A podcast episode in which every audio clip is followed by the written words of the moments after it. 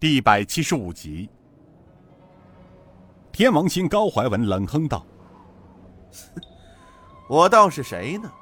原来是刘公公，久违了。哎呦，你的易容术也太差了吧！”刘延昌冷笑道：“ 好说好说，不过四位。”咱儿今儿有笔账要算算清楚啊！高怀文笑道：“哦，据在下所知，我等是欠了一笔债，好说，好说。但不知刘公公所说的账要如何算法呢？”刘延昌道：“昔日咱家花黄金千两，把四位从太湖请出。”要买水上飞洪金宝及蒙山六虎的人头，怎么？四位拒收于定金，又没达成目标，却又敢嫌更张，另投他人了。天王星高怀文笑了，原来是这笔糊涂账啊！那行，咱这次就跟公公道个明白。昔日我天王四星确实接到了黄金五百两，作为猎杀人头的定金。然之前刘公公难道不知道，我们天王四星素有四条杀人规矩？怎么，刘公公忘了？哼，什么四条规矩？咱家从未听说过。其实啊。我们天王四星的四条不杀规矩，江湖中人大多数都知道。是你没弄明白，还是介绍人未曾告诉过你呀？哼！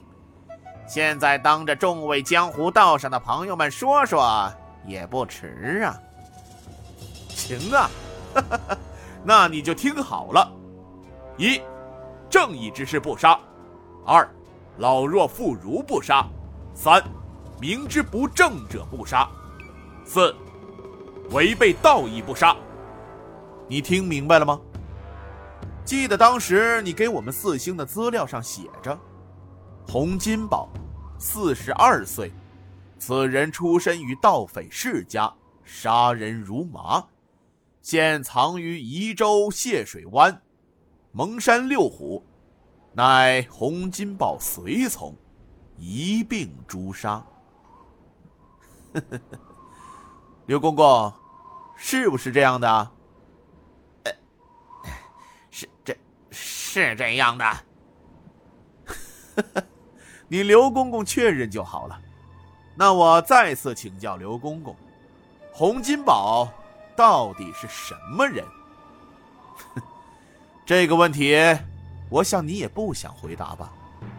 还是我来告诉你，洪金宝他有个外号，叫“水上飞洪金宝”，他是宜州人没错，但是，他却是昔日飞虎门中天地九杀老五，八年前随同九杀兄弟反出飞虎门，其中情由，想必刘公公比我更清楚不过了吧？而蒙山六虎。根本就不是你们资料上所提供的那样，什么洪金宝的随从，他们是阴山老母的六个弟子，六雄之前和洪金宝素未平生，是这样吗？刘公公，要不要我把洪五哥请出来让你见见呢？微笑冷哼的道：“哼，刘公公，你们那些烂账以后再算，先办正事儿。”今日我们门下弟子的账还未算呢，你稍等，等老夫先把眼前的账算清了再说。微笑从不拖泥带水，他把手中亮银枪一挥，身后的几个老魔便将尹建平他们围了起来。忽然，两边的丛林当中飞出了数十道寒光，巨大的箭头上。尾部都连着绳索，射向囚车。数十名刀手踏着绳索飞向囚车。尹建平手一挥，后面的人首先在囚车四周形成了几个剑阵。金刀王成坤大刀一挥，哈哈笑道：“哈哈哈哈！好啊，兄弟们，杀！”突然，从后面冲上十八骑人马，手中的铁枪左扎右挑，与山上冲下来的人打成一团。尹建平走了出来，后面是神风九翼、天王星、香儿和刘武师兄妹、马莹莹等，微笑大声道：“天王四星，拿命来！”